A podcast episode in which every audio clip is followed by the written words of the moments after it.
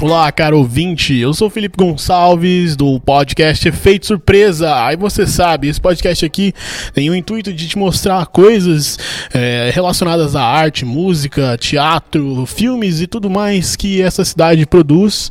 E a gente está por dentro também de tudo que é, está acontecendo nessa pandemia, né? Os artistas estão em movimentos para se ajudarem, é, também fazendo lives e a gente tem intuito também de divulgar essas bandas, esses artistas que de alguma forma estão se mexendo nessa fase que é uma das mais difíceis da nossa época, né?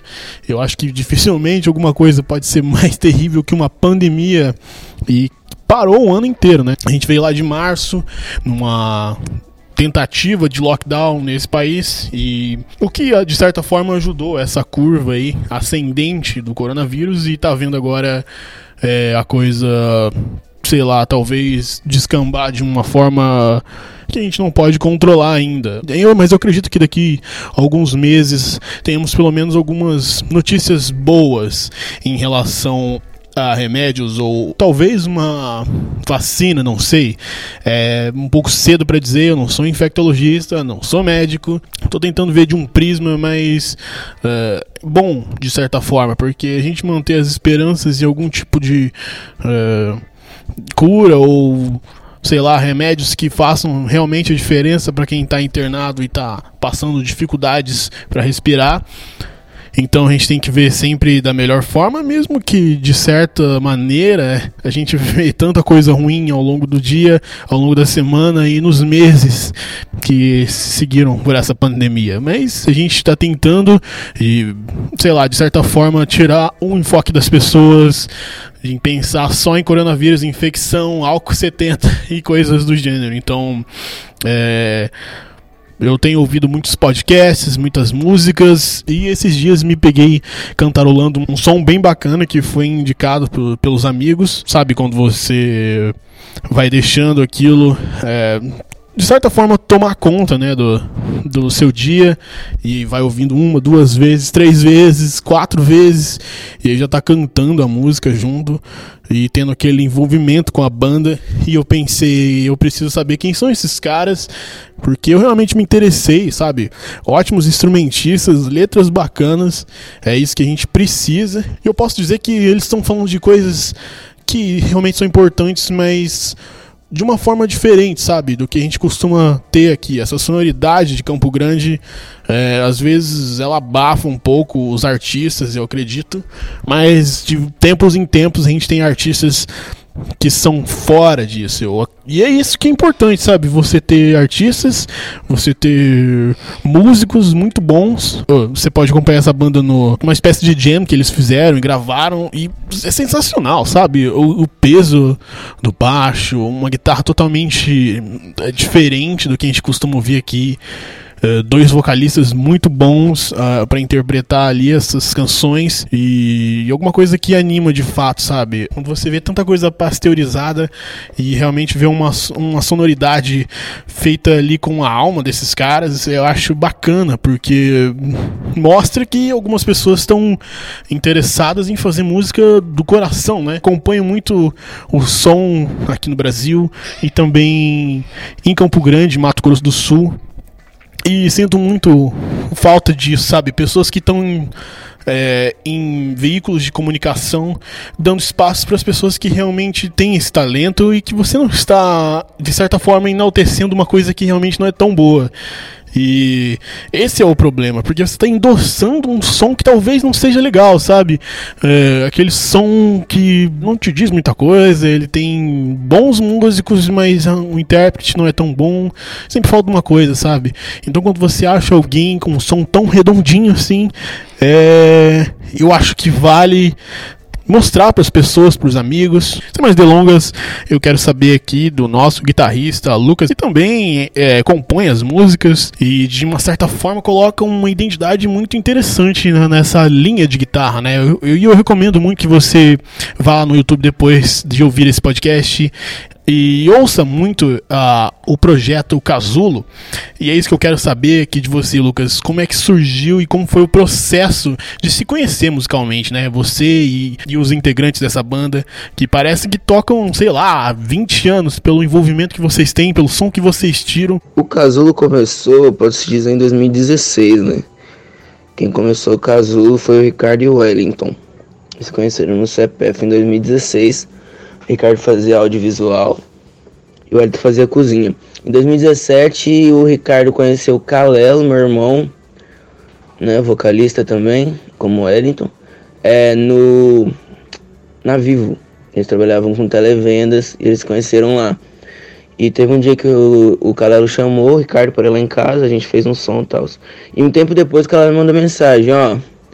O Ricardo me chamou para uma apresentação, falou para chamar você. O Calelo comentou com ele que eu tocava também.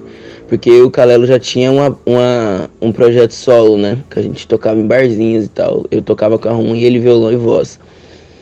E daí a gente foi para agregar nesse, nesse projeto. E daí já tinha o nome Projeto Casulo e tal. E a gente se apresentou que foi lá no Macarena Studio, que era o lugar onde o primo do Wellington trabalhava. E a gente fez essa primeira apresentação do caso lá. Assim, fez um ensaio para aquela primeira apresentação e tocou. Aí depois disso a gente começou a se unir mais e ir para sarais. A gente teve um sarau chamado Sarau Comboio. E daí a gente foi, que foi a primeira vez que eu toquei de novo com eles, né? E pô, a gente achou uma energia maravilhosa, o pessoal gostou e tal. A gente falou assim, ah, vamos fazer, vamos fazer, e começou a se reunir. Já o processo de, de se conhecer, né, assim, mais musicalmente, foi através dessas experiências que a gente foi tendo, né? Desses sarais, assim, foi, o Casulo surgiu de um experimento mesmo, assim. A gente se juntava e ia fazer música, se juntava e tocava. Até então, mais com, com interpretações, né? Aí até surgiu a primeira autoral, que foi uma música que eu escrevi mandei pro Calelo, mostrei, né, pro Calelo, e daí ele escreveu outra parte e foi a primeira música autoral, que é Morena Babilu, né? Que é uma música bem legal, assim, que a gente ainda tá trabalhando. E daí com isso a gente começou a ter esses trabalhos autorais, mas essa parte do processo mesmo, assim, de se conhecer musicalmente foi muito das, das uniões, né, das reuniões que a gente tinha para trocar ideia e trocar referências musicais, né, por ser seis pessoas bem diferentes que tiveram vivências e, e experiências bem diferentes music, musicais, né? Assim, a gente tem essa riqueza, essa pluralidade de, de músicos, né? De, de ideias musicais dentro da banda, assim. Tem aquela coisa latina que vem dos meninos colombianos, e daí eu, eu escuto muito rap, Ricardo Rock, Calelo MPB, eu também MPB, o Wellington vem da música gospel, então tudo isso tem a junção e a metamorfose que é o casulo, né? Obviamente, as letras são bem é, envolventes, tanto na melodia quanto as letras, né? A poesia que vocês colocam nestes sons. E eu gostaria de saber como que é o processo criativo tanto seu quanto da banda para produzir esses sons. Meu processo criativo ele é bem espontâneo, diria assim. Eu tenho uma ideia, uma frase, uma palavra, um cenário e daí eu começo a desencadear, né, tudo aquilo dentro da minha cabeça, assim. Geralmente não são temas objetivos, assim, ou coisa, ah, vou fazer uma música sobre esse tema. Mas eu tive algumas experiências, assim, de, de escrever em cima de um ritmo específico, em cima de uma ideia específica. Tem um amigo meu chamado Igor Sanguina que a gente escreveu algumas canções assim, pensando na temática, assim, sabe? Tipo, igual tem uma música que a gente tem sobre a fome, que fala sobre a fome que ela tem essa coisa de vamos escrever sobre isso e a gente foi lá e escreveu. Mas geralmente o processo criativo ele é muito espontâneo. Depois a partir de um clique, a partir de uma ideia, ele ele surge. E o exercício da escrita, né? Tá ali sempre escrevendo, escrevendo, porque uma hora sai alguma coisa bacana assim. E exercitar, porque compor também é um exercício, né? Igual qualquer outra coisa. Você vai melhorando, você vai criando técnica, você vai pensando em no que pôr, como pôr, né? De toda a maneira da linguagem ali, como você pode estar trabalhando. E o meu processo criativo, assim, de para compartilhar isso com a banda sempre foi bem tranquilo, assim. A gente sempre, eu mostro, e aí, gente, o que, que vocês acham? Daí a gente pensa, ah, acho que dá para fazer, acho que não dá. Porque o Casulo, ele não tem uma identidade, assim, específica, né? A gente tem essa mistura latina e brasileira, só que ela não... O latino brasileiro é gigante, né? Então, tipo, tudo cabe dentro um pouco ali. E o que não sabe a gente suspeita, não tem certeza, é meio tem meio isso, assim, eu falo de mim, né? Não, da, não falando pela banda. Mas é bem tranquilo, até porque não sou só eu que escrevo, né? O Julian também escreve, o Calelo, o Wellington. Então a gente sempre faz essa. troca essa ideia e entra num bom senso, assim, de ah, essa dá, essa dá, acho que, acho que essa fica legal. Dentro da identidade de cada um e da banda como conjunto, né? Então acho que assim, esse processo de compartilhar com a galera é bem tranquilo, assim nesse sentido de, de compreensão e de trocar ideia, assim. É bem bacana. Eu gostaria de saber de você, Lucas, é, quais são as suas influências por compor tão bem e, e, e sei lá, chegar nesse timbre, eu acho importante a gente discorrer sobre isso, porque é algo. é a alma, né, do músico. As minhas influências musicais elas são bem diversas, eu diria.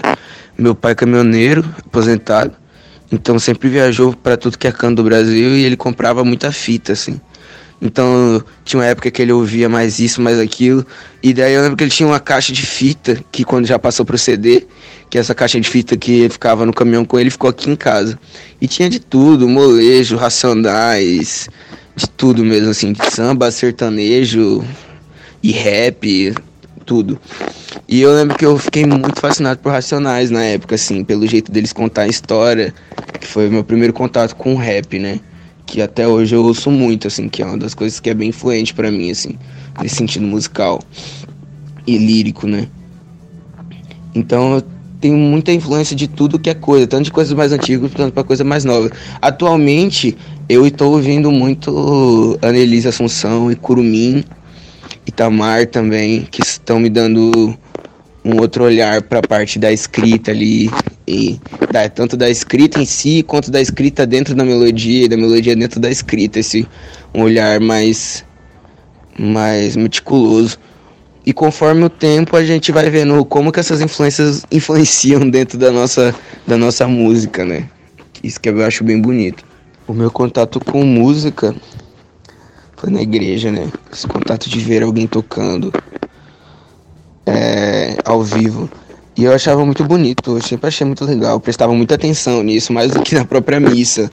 Sempre olhei, mais o lado musical, ali eu ficava deslumbrado com aquilo.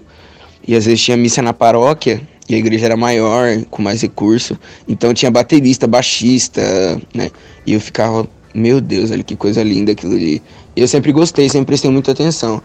E daí eu lembro que eu era bem novinho, assim, tinha uns 10 anos. Meu primeiro contato foi com a timba, tipo uma timba, um tambor que tinha, que ficava lá no fundo da igreja, que alguém tinha doado, mas ninguém tocava. E daí num dia tava tendo uma reunião da renovação carismática, eu fui lá no fundo da igreja, comecei a tocar, e a galera chamou a atenção e daí pediram pra eu, pra eu tocar, né, na igreja, e eu comecei a tocar a timba. Na missa e tal, ensaiar, ensaiar com a galera e tal. E daí eu surgiu esse primeiro interesse. Depois de um tempo eu comecei a fazer aula de violão na escola, só que daí não tive aquele, aquela vontade toda, assim. E daí o meu irmão, o Calelo, voltou de São Paulo, que ele morava em Santos. Ele veio para Campo Grande. E eu lembro que ele veio aqui em casa um dia com um violão, assim, e eu falei, pô, o cara toca violão. E a gente, a gente é meio irmão, né? Então, assim, por par de pai, então eu, eu, eu não conhecia ele direito, assim, a gente era bem afastado. E, pô, meu irmão veio de São Paulo, toca violão, vou aprender a tocar violão pra tocar com o cara, né? E daí eu comecei a fazer aula de violão na igreja. E me interessei, me dediquei, aprendi, toquei na missa. E depois de tudo isso começou a surgir essa, esse contato entre eu e o Calelo, né? Que a gente falou, ele, ele já tocava em alguns lugares, voz violão. E daí eu tava tocando carrum na igreja, né? Porque a igreja ganhou um carrum de doação, eu comecei a tocar. E ganhei um carrum da minha tia um tempo depois. Daí eu e o Calelo começamos a fazer umas, umas apresentações experimentais, assim. E depois disso só foi continuando, né? E eu, eu conheci um pouco da parte teórica e ele é autodidata, né? Então ele, ele aprendeu a tocar muita música, na, ele era muito fã de Ana Carolina, gente foi bem fã, assim, assistia DVD e ele aprendeu tudo no DVD, assim. olhando o DVD, bem autodidata mesmo, ficava lá voltando, voltando, voltando. E o MPB já tinha aquelas notas mais dificultosas, né, mais difícil de fazer. E, e ele me ensinava, a gente trocava esse conhecimento. Eu ensinava a parte teórica e ele me ensinava a parte prática ali mais, da onda mais MPB, né? Que era aquelas notas mais, mais complicadas.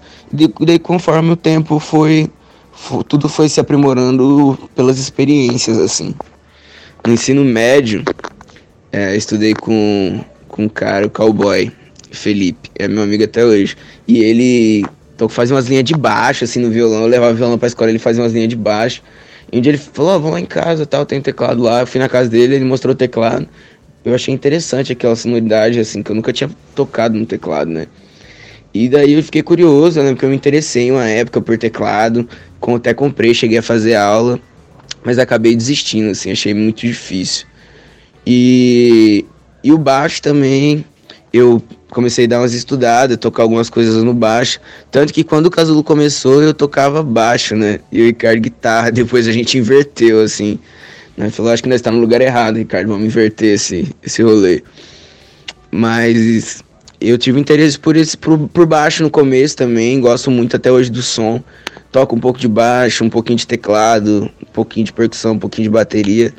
Mas o que eu gosto mesmo é de violão e guitarra, que é uma coisa que eu me me identifico mais. E também, o mais importante de tudo, é vocês têm algum tipo de projeto nessa pandemia? Estão lançando álbuns? Estão gravando? Como é que está sendo o tipo de vocês enquanto pandemia? A gente teve um projeto aprovado no FIMIC, ficamos em oitavo lugar, que é o Fundo Municipal de Incentivo à Cultura, que é o edital da Prefeitura com a Sectur e o nome do nosso projeto é Reconstrução Coletiva da Memória e Identidade através da formação artística e da vivência com a aldeia Marçal de Souza e as mulheres do bairro Moreninhas. E com essa pandemia agora tudo ficou muito confuso, né? Tinha algumas atividades presenciais e agora a gente está vendo como é que a gente vai estar tá adaptando isso. E uma das ideias que a gente teve é fazer live com o pessoal do Moreninhas, né? Com os artistas do Moreninha, com a, para trocar essa ideia, trocar essa, essas vivências, né? Antes de começar, do projeto começar a acontecer. Então a gente vai fazer algumas lives aí futuramente com artistas do Moreninha e da Marçal de Souza no, na página do Casulo, para já estar tá trocando essa, essa, essas ideias, né? E a gente também tá fazendo muita coisa em casa, assim é, gravações em casa. Agora a gente está entrando nessa onda tecnológica de gravar as coisas, de criar beat, de mexer com essa coisa é, mais tecnológica, né? Aprender a mexer nos softwares, como é que funciona, usar as ferramentas tecnológicas. Então a gente está nesse processo de criação e de a gente está procurando editais para participar dessas coisas que estão que estão ajudando a gente a continuar, né? Porque ficar sem show é complicado, então você fica meio perdido assim, o que que eu faço agora? E a gente está adaptando isso, a gente come, tá começando a movimentar mais a página, então a gente criou um, um quadro chamado Casulo Indica, que a gente vai lá cada um, um dia da semana, indica um artista, uma música, algum conteúdo artístico. E a gente tá nessa onda, cada um no seu casulo, cada um no seu ócio criativo, contribuindo e compartilhando tudo que se cria e tudo e tudo que transforma do jeito que pode, do jeito que tá dando, né? E eu tenho o prazer de conversar aqui também no podcast Efeito Surpresa com Rafael Vital, um excelente instrumentista e bem particular no estilo que ele se propõe. Rafael, gostaria de saber como é que você se interessou por tocar e quais são as suas principais referências, porque o seu som é tão único quanto uh, alguns artistas aqui da Terra. E eu acho que você é uma das pessoas que vai dar continuidade ao trabalho dessas pessoas com uma grandiosidade incrível incrível pela humildade do som, eu acho. É uma coisa muito bem elaborada, eu acredito, e que preza pela simplicidade, como a gente já viu antes. Bom, eu fui muito influenciado pela música regional, sumato-grossense mesmo, essa sonoridade local. É, lá em Três Lagoas eu comecei tocando na orquestra de violeiros aos oito anos de idade. Então ali eu tive muito acesso à música caipira é, e regional. Eu ouvia Grupo Acaba, ouvia Délio e Delinha, E isso foi fazendo uma somatória bastante interessante na minha bagagem. Um nome que eu acho bastante interessante citar, que me influenciou demais, também foi uma mulher que eu considero muito importante para o Estado e, e, um símbolo de resistência, que é a Helena Meirelles. Eu me lembro de ouvir Helena Meirelles nas viagens que eu fazia com os meus pais e foi algo que me marcou bastante. Outro compositor que me influenciou bastante também foi o Carlos Coleman, que quando eu cheguei em Campo Grande também me recebeu muito bem, onde a gente desenvolveu uma parceria lançando uma música juntos, algo que foi bastante significativo para mim, porque eu me lembro de ouvir as músicas dele também nas estradas, meu pai comprava os discos.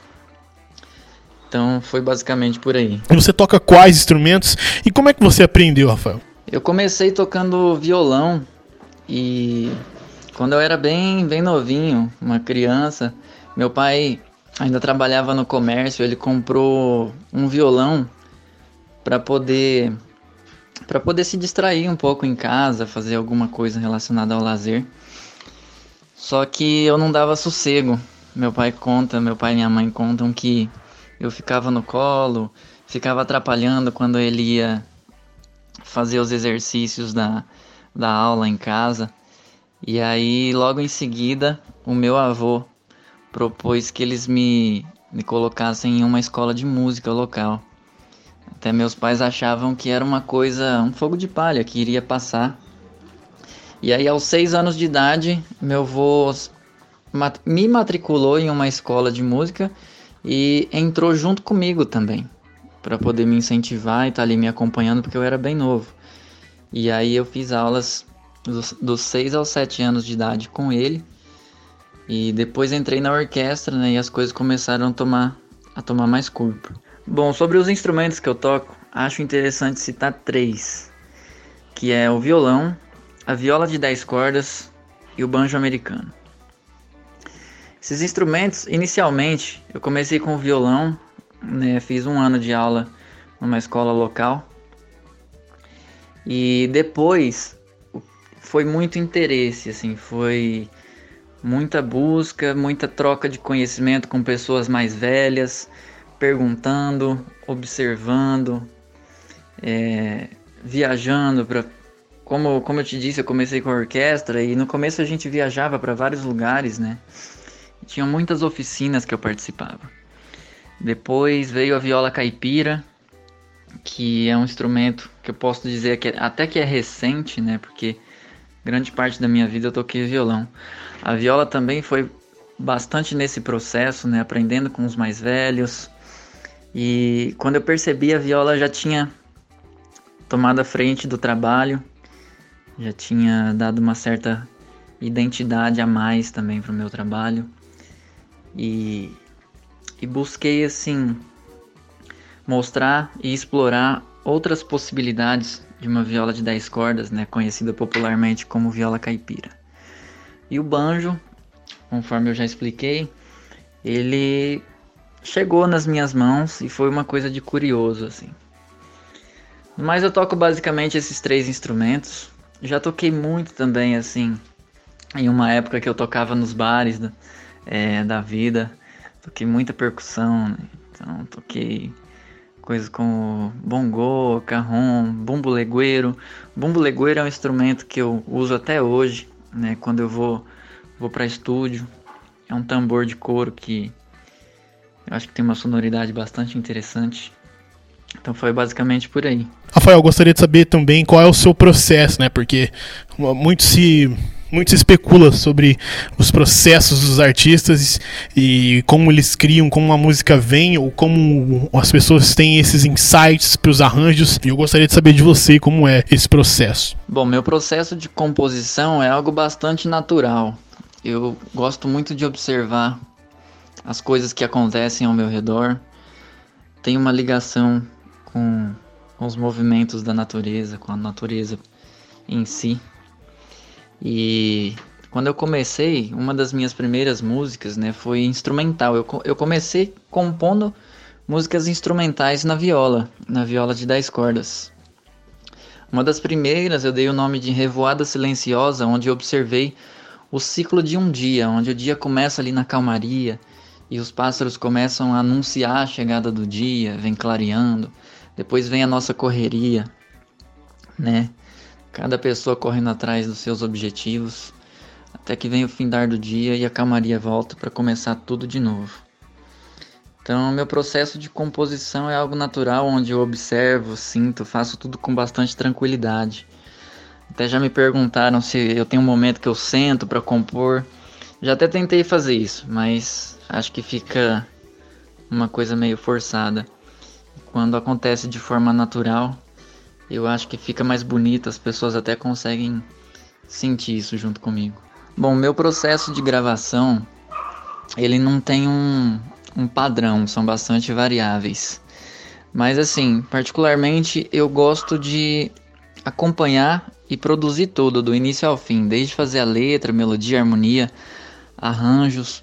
Por exemplo, Mensageira foi uma música que eu foi a primeira música que eu produzi, né? Me dediquei bastante. Ali eu gravei todas as pistas, exceto o contrabaixo. Então ali eu coloquei, produzi vocais, produzi todos os instrumentos. Eu sou muito curioso, gosto bastante de tocar é, instrumentos novos. Né? Às vezes eu imagino, por exemplo, ah, uma música pede um banjo. Aí eu vou atrás de um banjo, aprendo a tocar aquilo que eu preciso na hora e gravo. É uma coisa muito de sentir e de perceber o que a música me pede. Mas no mais, é basicamente isso. E algumas coisas eu já gravei em casa, outras eu já gravei no estúdio. E assim seguimos. E além das influências aqui do estado, do rock rural, o que mais você ouve além disso? Quais são suas influências nacionais? Eu consumi muitas coisas, como Milton Nascimento, Caetano Veloso, Raul Seixas, Zé Geraldo, que foi um cara muito importante para mim, né, que tá dentro da linha do rock rural, que é o que eu trabalho nos dias de hoje. Zé Ramalho. Quando eu entrei para para tocar nos bares da noite, eu conheci muita coisa. E quando a gente é intérprete e que a gente monta repertórios enormes, experimenta várias coisas, eu sempre fiquei muito atento a tudo que eu cantava, tudo que eu tocava, tudo que as pessoas pediam, ou tudo, até mesmo que as pessoas chegavam e me perguntavam: Ah, você já ouviu é, tal artista? Ah, ele é da minha terra, ele é de tal lugar. Então eu vi muita coisa também que não é. Muitos artistas que não têm um reconhecimento nacional, né?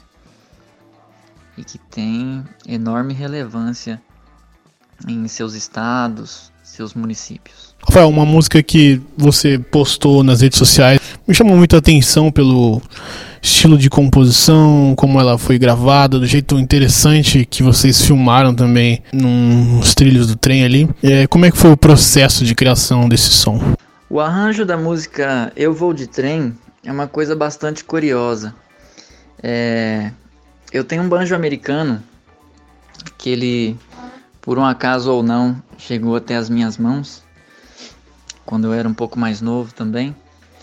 E eu lembro que eu fui influenciado por uma banda quando eu vi um banjo americano e quis muito tocar.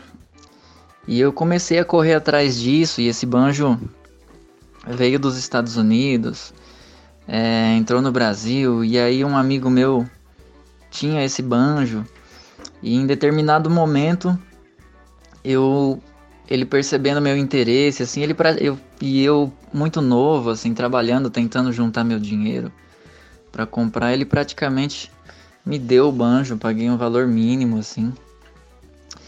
E quando eu peguei o banjo nas mãos, eu não tinha nenhum norte. Não, é muito difícil encontrar professores de banjo americano no Brasil. É muito difícil encontrar métodos em português. Daí, num momento assim de descoberta mesmo do instrumento, eu sentado eu comecei a compor.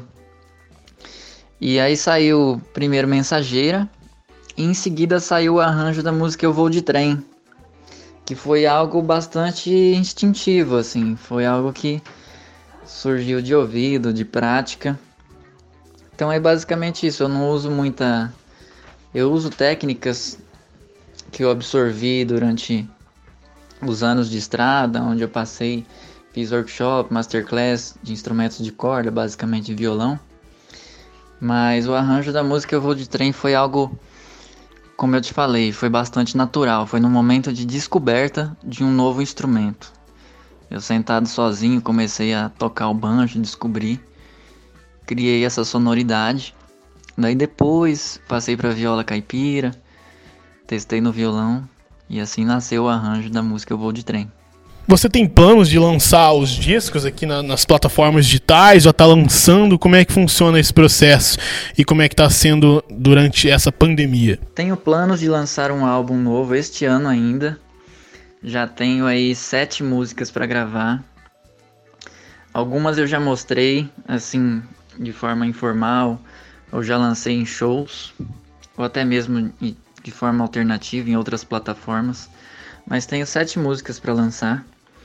Pretendo lançar esse ano, como a gente está num momento de pandemia e a gente não pode sair, aglomerar e fazer trabalhos em conjunto, tenho me adaptado e montado meu home studio, é, usando a bagagem de conhecimento sonoro que eu adquiri na estrada. E acredito que talvez é, esse álbum pode ser gravado na íntegra dentro de casa. Estou pensando sobre isso ainda. Bom, nas redes eu tenho me divulgado basicamente usando as plataformas Facebook, Instagram e YouTube, né? E produzindo materiais em casa, produzindo coisas é, com os equipamentos que eu tenho. E conto muito também com a, com a imprensa local, né? Sou inclusive muito grato pelas pessoas que me receberam em Campo Grande, pela abertura que eu tenho com rádio, jornal, televisão. Sou realmente muito grato porque esses veículos nesse momento são muito importantes para mim e para outros artistas locais. Então, venho produzindo, lançando, as pessoas é, têm me procurado até para desenvolver outros trabalhos, né? Então, venho me adaptando ao que vem acontecendo, tentando estar cada vez mais próximo do meu público. Acho bastante importante essa proximidade também através das redes. E é isso. A gente segue todo mundo junto, cada um da sua casa, para que logo a gente possa se encontrar ao vivo de novo. E antes da pandemia, você também estava com um projeto paralelo com banda, né? Como é que está sendo desenvolver esse projeto aí? Como é que está sendo desenrolar esse projeto? E você vai continuar depois que tudo isso acabar, quando a situação se normalizar e os músicos puderem se apresentar novamente? Sobre o projeto com banda, achei uma pergunta muito interessante. Porque assim, é algo que eu vinha me preparando para fazer. Era montar uma banda, experimentar uma banda com a minha viola, né? E eu tive a felicidade de encontrar excelentes músicos para jogar nesse time comigo, que são Marcos Loyola, Edclay Calado, Ivan Cruz, que são músicos que eu admiro demais também. Sou muito grato de ter a oportunidade de tocar com eles, né? E infelizmente eu só tive a oportunidade de fazer um show nesse formato. Eu senti o gostinho ali de fazer meu repertório com as minhas músicas autorais e outras que eu gosto de tocar. E aí, infelizmente, a gente entrou nessa fase e teve que dar uma diminuída no ritmo, né? E parar mesmo. Eu acredito que assim que isso tudo passar, a gente vai voltar com muita força nessa formação porque é algo que eu gostei bastante, é algo que eu acho que dá um brilho, um tempero a mais naquilo que eu vinha tentando é, compartilhar com o meu público, né?